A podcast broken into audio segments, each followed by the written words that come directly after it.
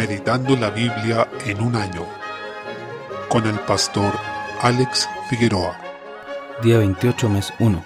Éxodo capítulo 5. En los versículos 22 y 23, ante las dificultades, es lícito que roguemos al Señor en oración para que cumpla sus promesas. Él se agrada de esta osadía reverente, que toma en serio su palabra, ya que no es una queja con el fin de blasfemar contra Dios, sino una expresión de ruego urgente, que expresa dependencia y sumisión a su voluntad. La preocupación que motiva esta oración es que no está ocurriendo algo que el Señor ha prometido. En el mundo no se está glorificando a Dios, siendo que su gloria debería llenar toda la tierra. Entonces, en este caso, Moisés pregunta al Señor, ¿por qué? Algunos dicen erróneamente que a Dios no hay que preguntarle por qué, sino para qué, pero lamentablemente esto no es bíblico, son más bien lemas típicos del evangelicalismo que hay que desechar, porque tanto Moisés como Job, Asab y Habacuc preguntan al Señor sin ningún problema por qué, y esto es parte de nuestras oraciones piadosas delante de Él. Capítulo 6. Desde el versículo 1, el Señor no reprende a Moisés, precisamente por lo que veníamos diciendo, sino que anuncia que mostrará su gloria juzgando a Egipto, diciéndole, Yo soy Jehová. Es decir, el Señor compromete su nombre y su gloria en el cumplimiento de sus promesas y propósitos. Incluso el Señor declara explícitamente que se va revelando de manera progresiva, porque a Abraham, a Isaac y Jacob no se les reveló como Jehová todavía, es decir, como el Dios del pacto que involucra una relación con su pueblo, sino que como el Dios omnipotente. En el versículo 5 dice, me he acordado de mi pacto. Es decir, no es que recién se acordó y que antes se había olvidado, sino que ahora va a actuar para cumplir esa promesa que hizo anteriormente. Una vez más vemos aquí cómo la Biblia está estructurada en torno a los pactos y por tanto es esencial conocerlos. Ello nos dará una perspectiva correcta de toda la escritura.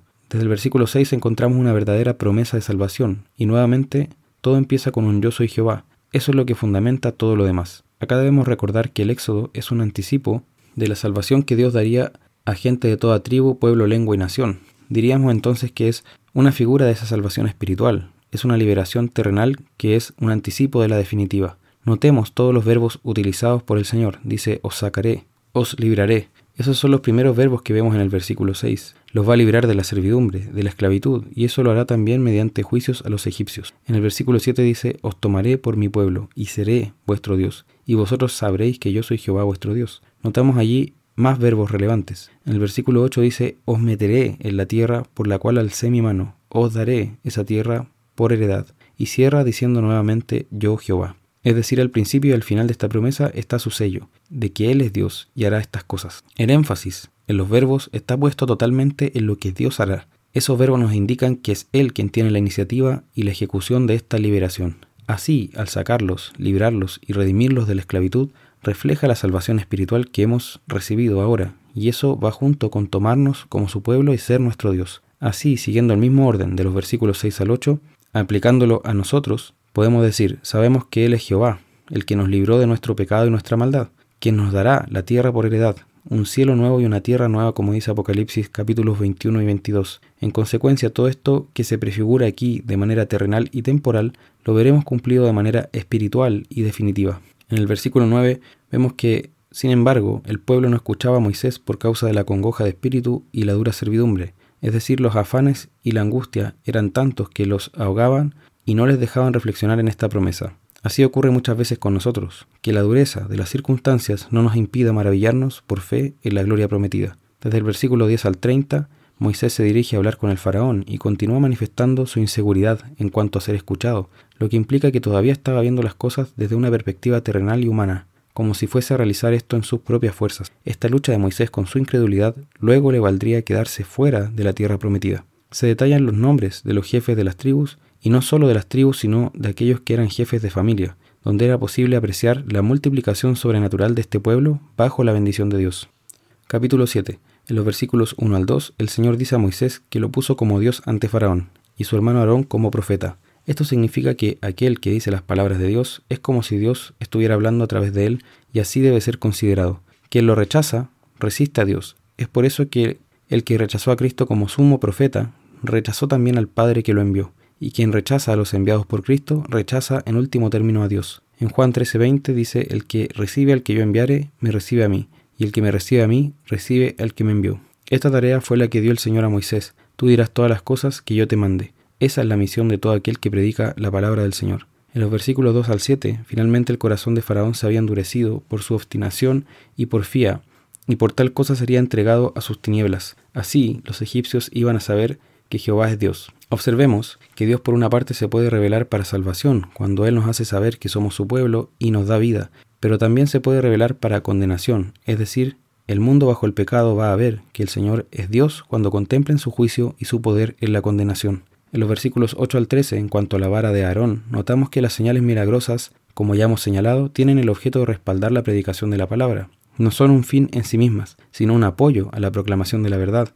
que Dios provee debido a nuestra debilidad y pecado. Notemos también que vamos a apreciar a lo largo de la escritura que los falsos maestros también pueden hacer señales, como los espíritus inmundos y las huestes de maldad. Esto lo vemos incluso en Apocalipsis 13 cuando la bestia y el falso profeta hacen señales, pero siempre el Señor prevalece. Y esto nos enseña que la señal en sí misma no nos dice mucho, porque si yo me dejo llevar por ellas y no por la palabra, puedo extraviarme y seguir a un falso maestro que está haciendo solo prodigios mentirosos. Debemos atender a aquello a lo que apuntan esas señales, que es, insisto, la palabra de Dios. Desde el versículo 14 al 25, dada la incredulidad y rebelión de Faraón, el Señor envía su primera plaga en el río Nilo, convirtiéndolo en sangre. Tengamos en cuenta que casi todas las plagas van a afectar a uno de los dioses de esta nación. Así, ellos adoraban al río Nilo como la fuente de vida, lo consideraban sostenido por sus dioses, pero acá el Señor avergüenza esta idolatría y deja claro que ese río está bajo su poder, que Él está sobre todo esto. En Apocalipsis vemos que estas plagas son un anticipo de los juicios finales que el Señor enviará en sus copas de la ira,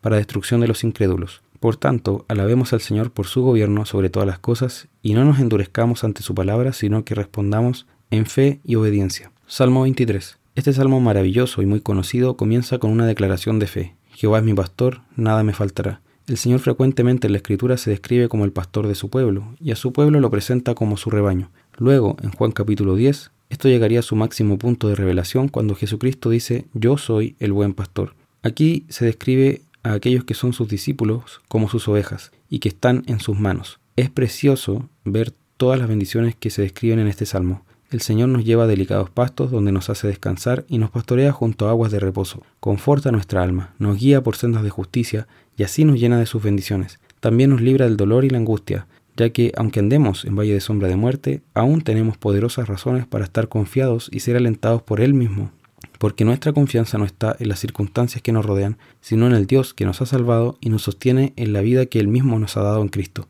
Notemos cómo termina el salmista, declarando que el Señor le dará victoria sobre sus enemigos y lo exaltará ante ellos. Luego afirma, el bien y la misericordia me seguirán todos los días de mi vida, y en la casa de Jehová moraré por largos días. Este salmo se refiere en primer lugar a Cristo, porque Él es quien resulta prefigurado aquí en su victoria y exaltación luego del Calvario, pero también Obviamente, como su pueblo, recibimos los beneficios de estar en Él por la fe, y a la vez somos pastoreados por Él, quien es el príncipe de los pastores y llamado el buen pastor, como decíamos. Alegrémonos y encontremos fortaleza en estas promesas. Proverbios capítulo 5, versículo 22. Mientras el Salmo 23 habla de aquellos que son pastoreados por Dios y a quienes el bien y la misericordia les seguirán todos los días de su vida, este pasaje afirma que al impío lo prenderán sus propias iniquidades y que será retenido por las cuerdas de su pecado. Es decir, vale la pena que te preguntes, ¿qué es lo que te persigue? ¿Te persigue el bien y la misericordia o te persiguen tus propias iniquidades? Porque en este sentido estamos siendo perseguidos por una de estas dos cosas. Si somos pastoreados por Dios, nos seguirán el bien y la misericordia. Y si no somos pastoreados por Él, en otras palabras, si no estamos en Cristo por la fe, nos seguirán nuestras propias iniquidades. El versículo 23 amplía el significado de lo que dice el versículo anterior y aclara que ser impío implica no aceptar la corrección y estar sumergido en una inmensa locura. Lamentablemente, debido al pecado que mora en nosotros, nuestra tendencia natural es a rechazar la corrección. Cuando alguien nos confronta con nuestro pecado, nos desagrada y nuestro orgullo se resiste, pero quien persevera en esta rebelión morirá por esa causa. Mateo capítulo 18. Desde el versículo 23 al 35, nuestro Señor explica con una parábola lo que venía enseñando sobre el perdonar a nuestros hermanos. Esta es la conocida parábola de los dos deudores, donde se habla de un siervo que debía diez mil talentos a su rey. Se trata de una cifra astronómica de dinero que no podría pagarse ni aún viviendo muchas vidas, y aun cuando solo se trabajara para reunir el dinero. Se debe tener en cuenta que un solo talento equivale a seis mil denarios, y a su vez, un denario era la paga por una jornada de trabajo. Es decir, haciendo el cálculo de lo que significaba deber 10.000 talentos era equivalente a 60 millones de jornadas de trabajo, o aproximadamente 165.000 años, solamente trabajando para reunir el dinero de la deuda. Claramente era impagable. Tal deudor estaría toda su vida sometido a esclavitud, Pero eso fue lo que el rey le perdonó. Ahora a este siervo deudor, otro siervo, le debía a su vez 100 denarios, que es equivalente a 100 jornadas de trabajo, una deuda completamente pagable, más aún si la comparamos con los 60 millones de denarios que debía el primer siervo. Ya conocemos el final. Este consiervo pide misericordia por esta pequeña deuda, pero aquel que había sido liberado de la suya se negó a levantar la deuda, ahogaba a su consiervo exigiendo satisfacción y lo echó en la cárcel hasta que pagara. Por lo mismo, fue llamado siervo malo por el rey y fue entregado a los verdugos. La enseñanza es clara, y es que debemos perdonar como Dios nos ha perdonado en Cristo. Si en verdad hemos recibido su misericordia, ese debe ser nuestro espíritu. Debemos mostrar misericordia porque lo que se nos perdonó a nosotros es incalculablemente mayor que lo que nosotros tenemos que perdonar a un hermano que comete una falta que nos perjudica. De hecho, si recibimos algún mal de parte de alguien, incluso si esa persona ha puesto todo su empeño en dañarnos, no nos va a dar todo el mal que merecemos, ya que aquello que deberíamos sufrir de acuerdo a nuestra maldad es el infierno. Por tanto, todo lo que esté por sobre eso es gracia. En suma, no hay mal que nos pueda hacer una persona que llegue al punto de lo que nosotros realmente merecemos. En contraste, lo que nos ha dado el Señor es la vida eterna, aquello que nunca podríamos haber alcanzado ni merecido, y a pesar de ello el Señor nos da este don en Cristo. Por tanto, el principio es que si has sido perdonado de una deuda eterna, entonces tú debes perdonar a otro con las deudas temporales que hay en esta tierra, deudas que nunca se van a comparar con una deuda eterna. A la luz de esta parábola se demuestra lo ridículo que es cuando nos negamos a perdonar a otro pecador, sabiendo que Dios nos ha perdonado una eternidad en el infierno. En tal caso, el Señor nos dará el castigo eterno, porque estaremos demostrando que realmente somos impíos. El perdón es algo serio y debe ser dado de todo corazón, no por conveniencia ni a regañadientes. Ningún otro perdón es aceptable. Capítulo 19. En los versículos 1 al 10, en cuanto al divorcio, más allá de que hay muchas posturas, siendo uno de los temas de mayor discusión no solo en el mundo, sino en la cristiandad, la enseñanza del Señor parece clara en su palabra. Notemos que la pregunta de los fariseos es engañosa, ya que inquieren si es lícito repudiar a la mujer por cualquier causa. Esa es la clave, y en su respuesta el Señor los reconduce a la palabra diciendo, ¿no habéis leído? Esto es maravilloso porque el Señor está reconociendo que la Escritura es la fuente suprema de toda autoridad, y le cita Génesis 2.24, justamente uno de los libros más cuestionados actualmente, donde habla que el hombre dejará padre y madre y se unirá a su mujer y serán una sola carne. Lo interpreta diciendo que ya no son más dos, sino una sola carne, es decir, un solo ser. Por tanto, lo que Dios unió no lo debe separar el hombre. Observemos que hoy por hoy la gente piensa que el matrimonio es un asunto netamente privado, que tiene que ver solo con ellos mismos, con su relación sentimental, y que casarse es solo un trámite firmado en un papel. Esto es una de las muestras de incredulidad más grandes, ya que una relación entre un hombre y una mujer es un asunto primero ante Dios, que le pertenece a Él. Cuando ellos se unen no es ante y para ellos mismos, sino ante Dios y para Dios, y es Él quien los une en ese pacto que tiene carácter perpetuo. En consecuencia, como simples criaturas no podemos separar lo que Dios ha unido, y si cometemos tal osadía, por supuesto estamos pecando y ante el Señor somos adúlteros. La única causa que Él concede para divorciarse y que autoriza un nuevo matrimonio es la fornicación, es decir, que uno de los dos viole el pacto por medio de la infidelidad en el adulterio. Por tanto, está diciendo que no pueden repudiar a su mujer por cualquier causa, sino solo por aquella que rompe el pacto como Jesús les explicó. En ese caso, el cónyuge afectado puede divorciarse. No es que deba hacerlo, sino que es un permiso. La pregunta que hacen los fariseos como réplica es engañosa también, pues dicen, ¿por qué pues mandó Moisés dar carta de divorcio? Pero Moisés no mandó dar carta de divorcio, sino que la permitió, y estaba autorizado en la ley por causa de la dureza de sus corazones. Recordemos que la revelación del Señor es progresiva. Notemos que lo que ha hecho el Señor hasta ahora es revelar el verdadero estándar de la ley, y en este caso es este. Lo que Dios unió no lo separe el hombre. Por eso es tan serio y profundo el matrimonio. El adulterio es muy terrible, es un poder corrupto y destructor, pero ese es el estándar del pacto matrimonial.